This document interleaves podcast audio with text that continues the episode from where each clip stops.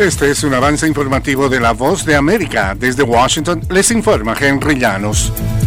Los jueces de la Corte Suprema de Justicia decidirán en el caso del expresidente Trump que reclama inmunidad en el proceso por presunta interferencia en las elecciones de 2020. Nos informa Yoconda Tapia. La Corte Suprema de Estados Unidos decidirá si y en qué medida un expresidente disfruta de inmunidad presidencial frente a un proceso penal por conducta que supuestamente involucra actos oficiales durante su mandato, según afirmaron los jueces supremos a través de un comunicado en referencia al caso de un tribunal federal que alega que Donald Trump y sus aliados difundieron afirmaciones falsas de que las elecciones fueron robadas. Yoconda Tapia, Voz de América, Washington. Al menos una persona murió y varias estaban heridas el miércoles por la noche tras un tiroteo en Orlando, Florida, según la policía. A las 11 de la noche, un aviso de disparos en la zona de Iron Witch Drive South Lake. A su llegada encontraron varias víctimas, una de ellas fallecida. La policía no indicó en un posible motivo de la balacera. Estamos trabajando para identificar a todas las víctimas y su estado, indicó la policía. Esta es una investigación en marcha. Luego daremos mayor información, dijeron. De costa a costa.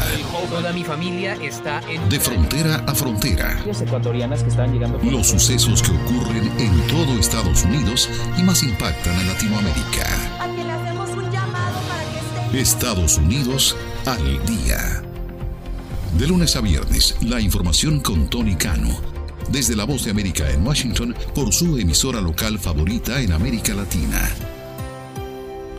El Parlamento de Venezuela, junto a diversos sectores del país, firmaron una propuesta de calendario electoral que presentarán al Poder Electoral. Desde Caracas nos informa Carolina Alcalde. El Parlamento venezolano de mayoría oficialista, junto a representantes de diversos sectores del país, propondrán al Poder Electoral al menos 27 fechas para celebrar elecciones presidenciales en Venezuela que están plasmadas en un documento de consenso firmado el miércoles. Jorge Rodríguez, presidente del Parlamento, dijo que el documento que asegura contiene todas las garantías electorales fundamentales y que sustituye al de Barbados firmado con la plataforma unitaria de la oposición será enviado el viernes al Consejo Nacional Electoral, que no se ha pronunciado sobre la fecha ni el cronograma electoral. Carolina Alcalde, Voz de América, Caracas. Al menos 70 personas murieron en un ataque contra una multitud de palestinos que esperaban recibir ayuda humanitaria en Ciudad de Gaza, según el Ministerio de Salud, que había elevado antes a más de 30.000 la cifra de palestinos fallecidos desde el inicio de la guerra. El vocero del ministerio dijo que 280 estarían heridos en la ciudad de Gaza y el resto del norte fueron los primeros blancos de la ofensiva israelí por aire, tierra y mar. La zona ha sufrido una destrucción generalizada. Este fue un avance informativo de La Voz de América.